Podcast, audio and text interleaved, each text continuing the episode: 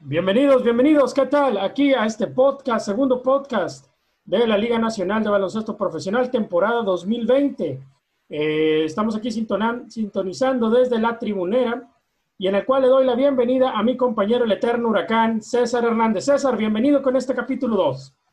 Hola, ¿qué tal? ¿Qué tal a todas las personas que nos pueden estar escuchando aquí en la tribunera? Es un gusto para mí hablar de la Liga Nacional de Baloncesto después de las primeras dos jornadas. También un gusto estar hablando contigo, Jesús. Y pues bueno, muchas sorpresas, muchos resultados que tal vez no esperábamos. Eh, me parece muy bien cómo, cómo arrancó esta liga. Muy bien, vamos a recordar los, las jornadas, los resultados de la jornada 1 y 2. En este caso, César, iniciamos con Correcaminos y Leñadores. Así es, como se venía pronosticando, Jesús, eh, los Correcaminos son un equipo nuevo, como siempre. No ofrecieron mayor resistencia más que en el juego 1. Se lo atribuyo yo al factor sorpresa. Pues, de lo más destacado del equipo de Correcaminos este es el extranjero Guerrero.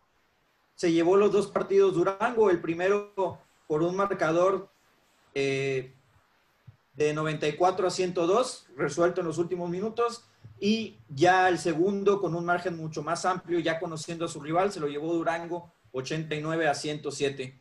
Eh, por, el, por, el, equipo de Durango eh, veo buenas señales, sin embargo, como la gran mayoría de los equipos todavía no siento que estén en la cúspide de su rendimiento. Me deja algunas dudas eh, en cuestión de, de versatilidad.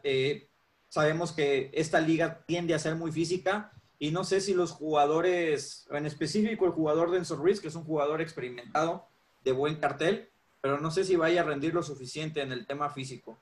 De ahí en fuera es un equipo completo, un equipo con variantes, con experiencia. Siento que tiene todas las fichas para, para empezar a posicionarse entre los primeros dos a buscar el campeonato en esta conferencia este.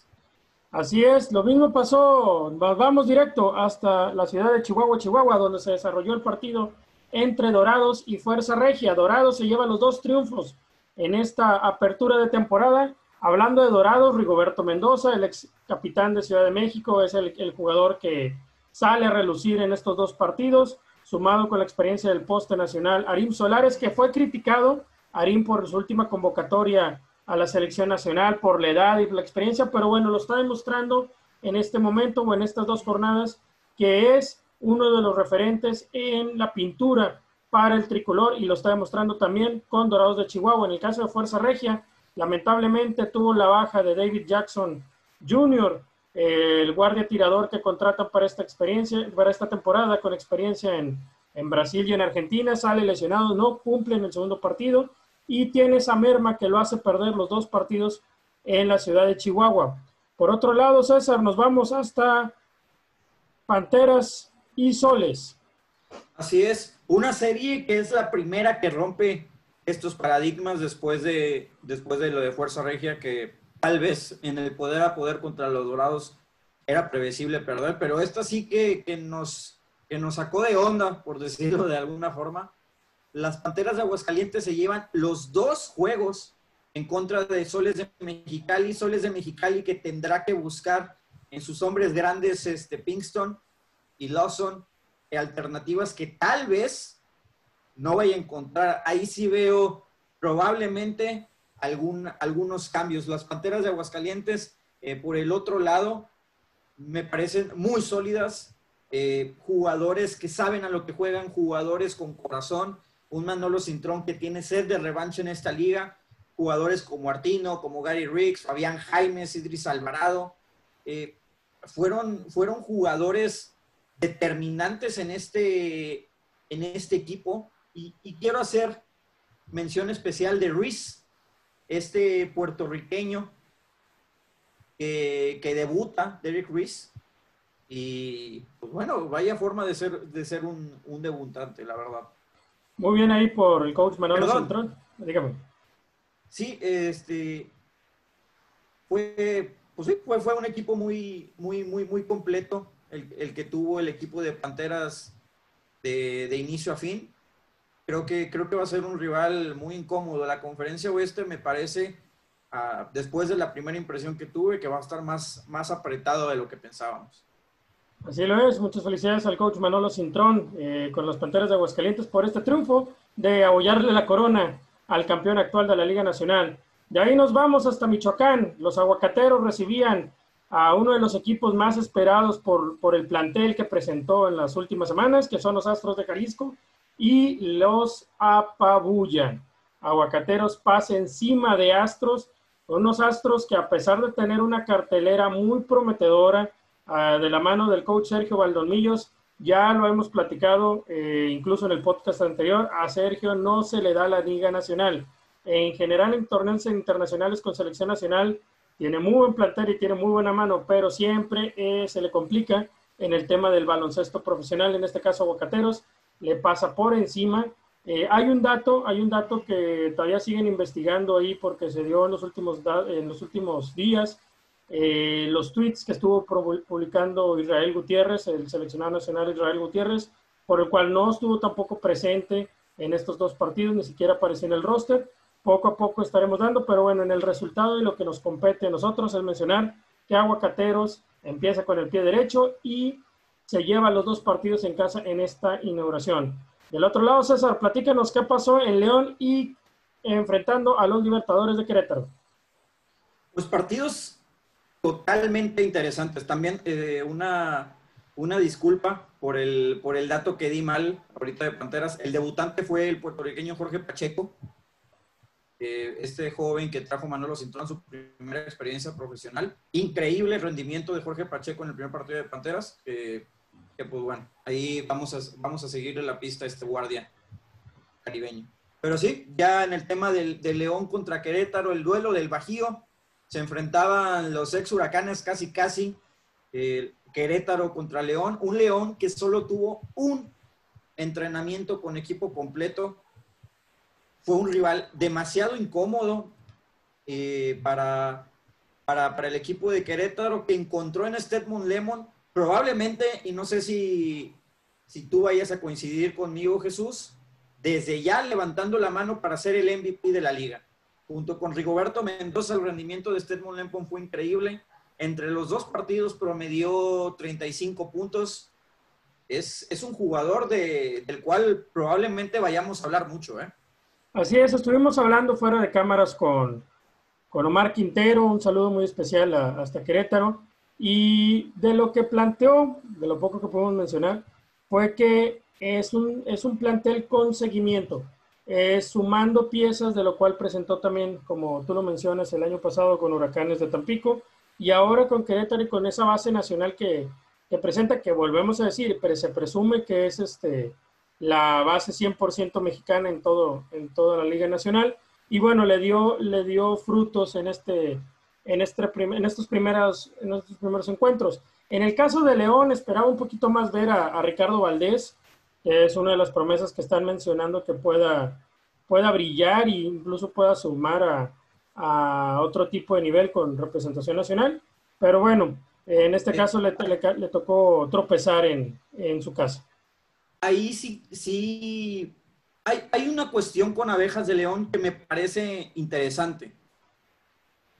Tendríamos que investigar tal vez el por qué, ah, con el pasar de los partidos tengamos esa respuesta, pero parece que León va a ser un rival muchísimo más serio de lo que nosotros pensábamos en un inicio. ¿eh? Eh, los, los extranjeros que presentaron fueron extranjeros de gran nivel. La verdad estoy sorprendido por el nivel que tuvieron. También algunos tuvieron demasiados tiros. Caso de Lerón Black, metió 12 de 23 de tiros de campo en su primer, eh, en su primer partido, con un solo entrenamiento completo. También Mariani con un gran rendimiento.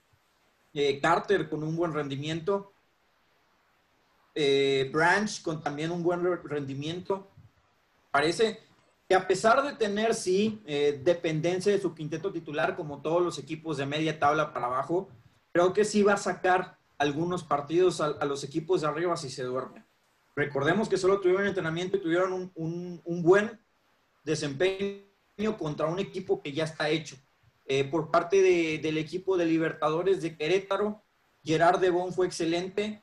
Solo me parece que, que sí van a tener un cambio de extranjero. Ya desde ahorita se lo puedo decir, Jean-Pierre Charles, no, no creo que pueda seguir en esta liga. Es lo que tú mencionabas, Jesús, que a partir de la cuarta jornada vayamos a ver algunos cambios y, y por Querétaro siento que esa es una posición clave. También en Soles van a haber cambios, estoy completamente seguro, y, y se van a apretar un poquito las cosas, pero León no es el flan que, que se pintaba en un inicio.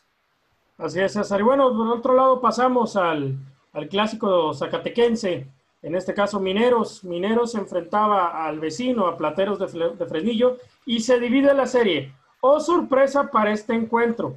Mineros de Zacatecas es uno de los planteles más completos porque estamos viendo que tiene casi similar la base que presentó en su momento Pioneros de Quintana Roo en el 2006 con Villanueva, con Joaquín Villanueva, con Stephen Soriano, con Orlando Méndez y con Perimesa. Y aún así Plateros le sacó el primer partido en casa. Posteriormente eh, hubo una réplica ahí y se dividió la zona, pero sorpresa, porque no va a haber rival pequeño en esta temporada y lo estamos viendo con Plateros. Plateros le pegó en el primer partido al favorito de este torneo. Eh, ¿Estamos equivocados o no, César? Habíamos hablado el programa pasado, perdón, que Plateros iba a ser un equipo incómodo. Tiene hombres de esos que, no te quieres topar cuando tienen un buen día. Caso de White, caso de Aaron Pérez, de Edgar Garibay, que son jugadores probados, sin embargo, nunca habían sido jugadores de, de talla estelar. Algo que es importante anotar, no es que dudemos de la capacidad de los jugadores de mineros, pero es una plantilla ya vieja.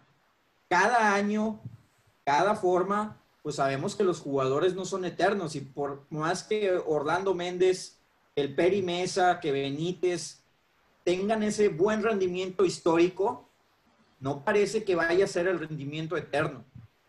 No, yo siento la verdad que, que ya vienen a la baja, también fueron mal, mal un primer partido de Zachary Graham, que ya también tiene su edad. ¿Le pesará esto en contra? Y hablando de, de plateros de Fresnillo, pues equipo de hombres totalmente, White, Garibay, eh, Aaron Pérez, Meyer, sin duda va a ser un rival incómodo. Va, va, a ser difícil apostar por ese cuarto equipo a entrar en la yo siento, oeste. Yo creo que por el caso de Plateros de, Fles, de, Frenillo fue muy acertado el quitarle a Astros de Jalisco a Tyron White.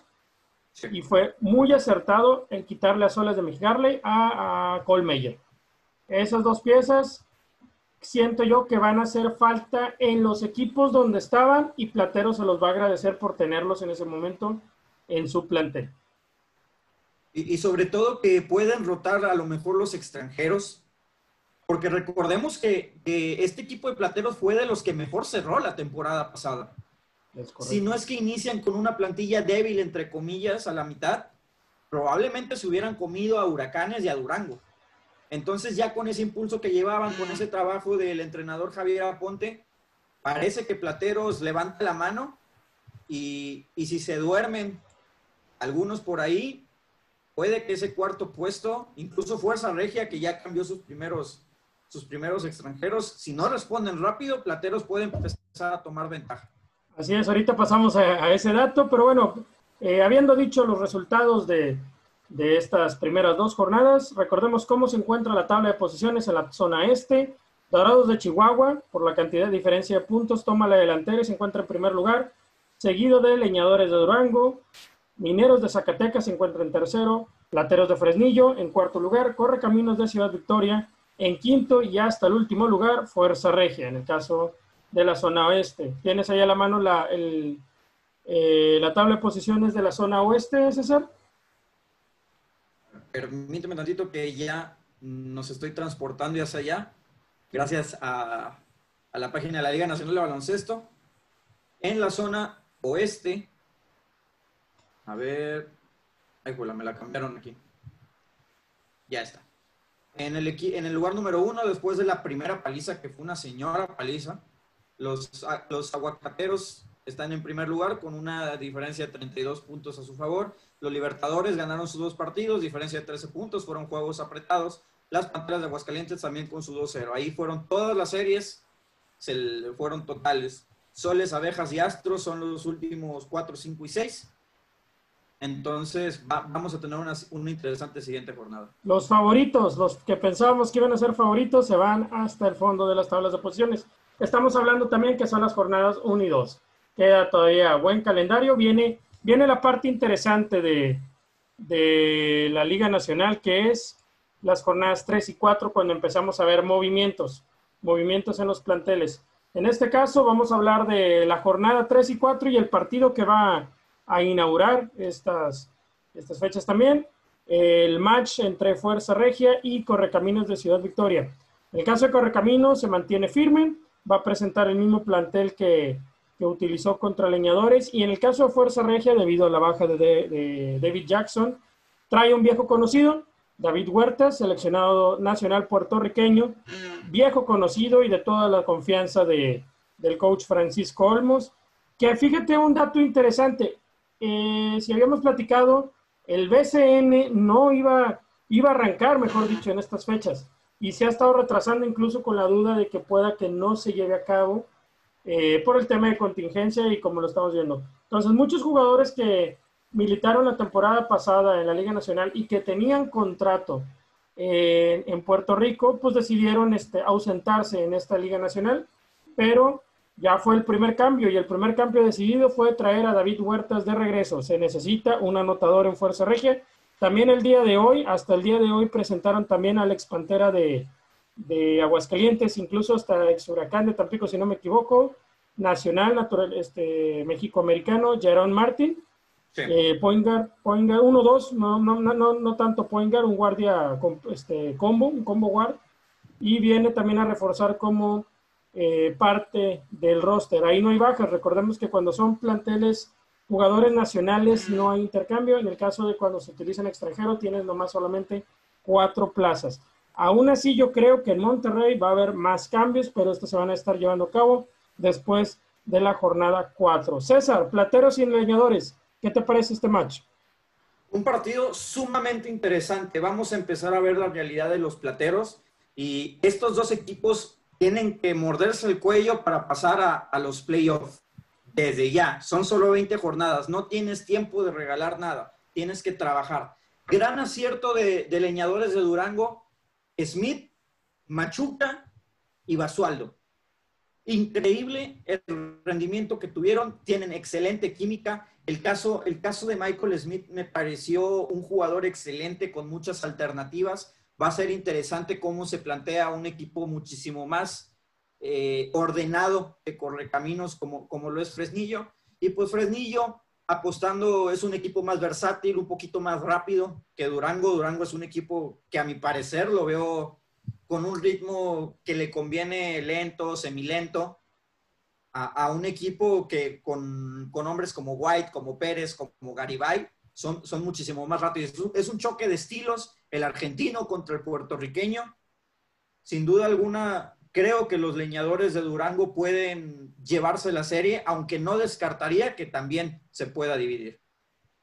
Así es, también recordamos que se va a llevar a cabo el partido entre Astros de Jalisco y Abejas de León. En este caso, yo creo que Astros eh, de forma inaugural en casa, va a presentar un, sistema de juego diferente a lo que pudo haber sido contra Aguacateros después de esas vergonzosas derrotas. Y el coach Sergio Valdolmillos tendría que meter un poco más tiradores. Recordemos que en el último partido no le hizo falta anotadores, no presentó anotadores y la promesa que es Moisés Andreasi para ser el, el referente en puntos en cuestiones de, de Astros estuvo en la banca y tuvo muy, poca participación, al menos en el, en el, marcador, no en minutos. En el caso de Abejas, yo creo que va a volver a, presentar el mismo plantel y darle una continuidad a este nuevo proyecto que está, está pasando. César, ¿qué va a pasar en Libertadores y Soles? Interesante partido también por las necesidades de ambos equipos. Libertadores sabe que tomando esta serie, que si gana esta serie, ya al final mm, hay pocos rivales que sean igual de complicados que Soles de Mexicali. La desventaja que tienen, que tienen Libertadores con Soles de Mexicali es que la carencia de Soles es la misma carencia de, la que adolece Querétaro, que es profundidad en el tema de la pintura. Ambos equipos con sus extranjeros, eh, solo, solo rescato a Gerard de Bon, no, no tienen ese fuerte en pintura, así que no puede hacerle tanto daño Libertadores a Soles de Mexicali, al menos en el concepto que yo tengo por ahorita. Va a ser un duelo muy parejo, muy exterior, muy rápido, de mucho, muy abierto en el perímetro, eh, penetraciones frontales. No veo tanto juego en la pintura. Eh, en ese rubro creo que sí podría haber un poquito más sólido al equipo de Mexicali en el tema de juego interior, dependiendo de, cómo evoluciona Charles, de, Charles del equipo de Querétaro. Sin duda, el, principal Gerard de Bon creo que puede cumplir bien con esa función, pero en el partido contra León estuvo mucho tiempo fuera por faltas y, sufrió. Sufrió de verdad el, equipo de Omar Quintero. Esta serie, me parece que Querétaro tiene la obligación de, de ganar un juego al menos y Mexicali tiene la presión de ganar, porque irte 4-0, 0-4 o 1-3 va a, ser, va a ser complicado. También pronostico que esa serie se, se va a dividir. Así es, eso. conmigo. Nos vamos hasta Zacatecas en el nuevamente de casa. Mineros recibe a Dorados de Chihuahua. Aquí va a ser un partido muy interesante. Los dos equipos, a pesar de que Mineros eh, terminó 1-1 y Dorados viene con dos triunfos, va a ser un duelo un poquito más interesante, un poquito más difícil de lo que, de lo que tuvo Dorados contra Fuerza Regia en su casa. Eh, en el caso de Minero, yo creo que se van a topar. El duelo aquí a seguir es Orlando Méndez contra Rigoberto Mendoza. Va a ser un duelo de point guards y yo creo también ahí es muy pareja, incluso hasta en, en el pronóstico que voy a dar a continuación, pero va a ser de el que gane eh, el día viernes, al sábado va a ganar el, otro equipo, va a ajustar y va a ganar. Entonces, es el duelo más parejo, incluso para la gente que nos sigue para las quinielas y, apuestas, es el, es el duelo más difícil para entrarle. Está muy parejo y cualquiera de los dos puede dar sorpresas. César, Panteras y Aguacateros. Ahora sí, siento que voy a ser un poquito más atrevido en esta lo que pudimos ver en las primeras dos jornadas era, era lo que esperábamos, Jesús. El equipo de Aguacateros es el equipo más hecho de toda la liga en esta temporada. Eh, tanto en juego interior como en juego exterior, como todo lo que tiene que tener correcto este equipo, lo tiene. Un sistema ya trabajado, jugadores que se conocen y se enfrentan contra un equipo que viene de empuje, con sed de revancha, con ganas de destacar pero que tomó mucha ventaja de la carencia que tenía Soles de Mexicali en la pintura, cosa que Aguacateros no tiene. No le veo debilidades a este equipo de Aguacateros, menos como, con un hombre como Mellins en la pintura. Sí creo que Panteras es un buen equipo, que tiene con qué competir, pero no lo veo por encima de Aguacateros de Michoacán y siento que esta serie va a irse 0-2. Pues César, pues bueno, pasamos, pasamos a los pronósticos. Vamos a iniciar con, el primer match. Fuerza Regia con Correcaminos. ¿Cómo crees que termine esta serie? Fuerza Regia contra Correcaminos. Fácil un 2-0 para, la Fuerza Regia. Le doy también el beneficio a Fuerza Regia 2-0. Plateros contra Leñadores. Híjole, 1-1. 1-1, Plateros Leñadores. Te voy a ser arriesgado en este caso. Yo me voy 2-0 favor Plateros. Fuerte, ¿eh? Así es. Eh, continuamos. Astros de Jalisco contra Abejas de León. Mm, también complicado. Dándole el beneficio de los buenos minutos que vi de los extranjeros de León, también me voy con el 1-1. Concuerdo, concuerdo. Eh, Astros yo creo que se va a llevar el, el, segundo triunfo. Yo sí le calculo que Astros va a acumular tres derrotas consecutivas en el arranque. Abejas puede dar la sorpresa en el primer partido.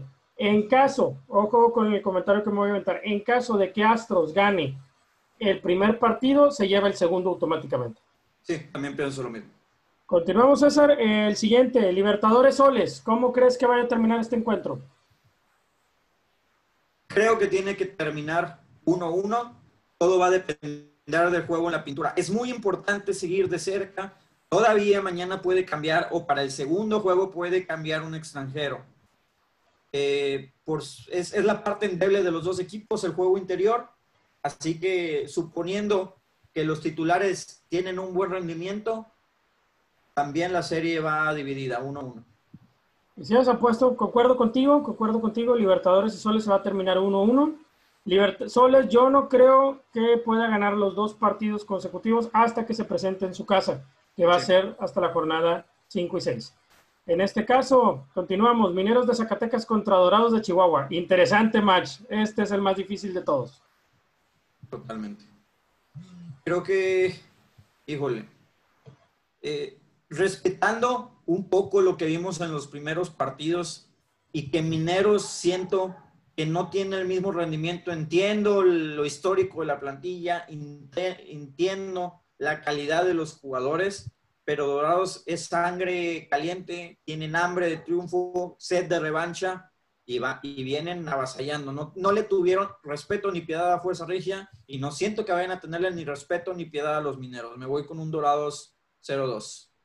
0-2. Eh, eh, fíjate, ahí, ahí concuerdo o hay un poquito de, de, ventaja en ese caso, pero bueno, yo sí me voy 1-1. Mineros gana el primero, Mineros no gana el segundo partido.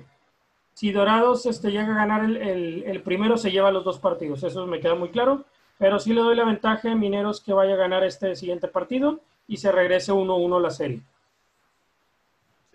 Así es, César, y terminamos, terminamos con Panteras de Aguascalientes contra Aguacateros de Michoacán. Aguacateros va a seguir siendo el equipo. Parece que ya ni siquiera le pesa ser un buen equipo. Sabemos que a veces los rendimientos suben, bajan, pero estos eh, aguacateros tienen jugando bien desde hace mucho. Siento que Panteras todavía tiene que acoplarse un poco más, tiene piezas interesantes. No veo posibilidad de que las Panteras se lleven los dos juegos. En caso de que Panteras llegase a ganar el primero, Aguacateros se va a llevar el segundo sí o sí y si Aguacateros gana el primero, se va a llevar los dos, sin problema alguno. Así que mi pronóstico inicial es que Aguacateros va, va a ganar la serie 2-0, pero en el caso de que Panteras gane el primero, a fuerza, Aguacateros gana el segundo, o eso creo yo. Así es, César, yo este, creo que va, va a quedarse 1-1. Si, no creo cuál de los dos pueda haber la diferencia, pero sí va a quedar 1-1. Eh, digo, Panteras en este caso está de local Aguacateros no ha salido de visitante, entonces sí creo que puede haber el, la duda o el beneficio para Panteras de llevarse al que sea un solo partido. César, tus redes sociales, ¿dónde te podemos seguir? Eh, nos pueden seguir en, Instagram o en Facebook como Encanchados. En, en, Instagram está como Encancha y el número 2, en Facebook Encanchados, ahí estamos subiendo todas las notas de Liga Nacional y de NBA. En este caso me pueden seguir en Twitter y en Instagram como Jesús Silva 61 les dejo mis redes sociales. Y también pueden seguirnos en La Tribunera, Facebook, Instagram y Twitter como arroba La Tribunera. César, un saludo muy fuerte. Disfruta estas jornadas 4 y 3 y 4 de la Liga Nacional de Baloncesto Profesional. Nosotros nos despedimos y nos vemos la próxima semana. Hasta luego.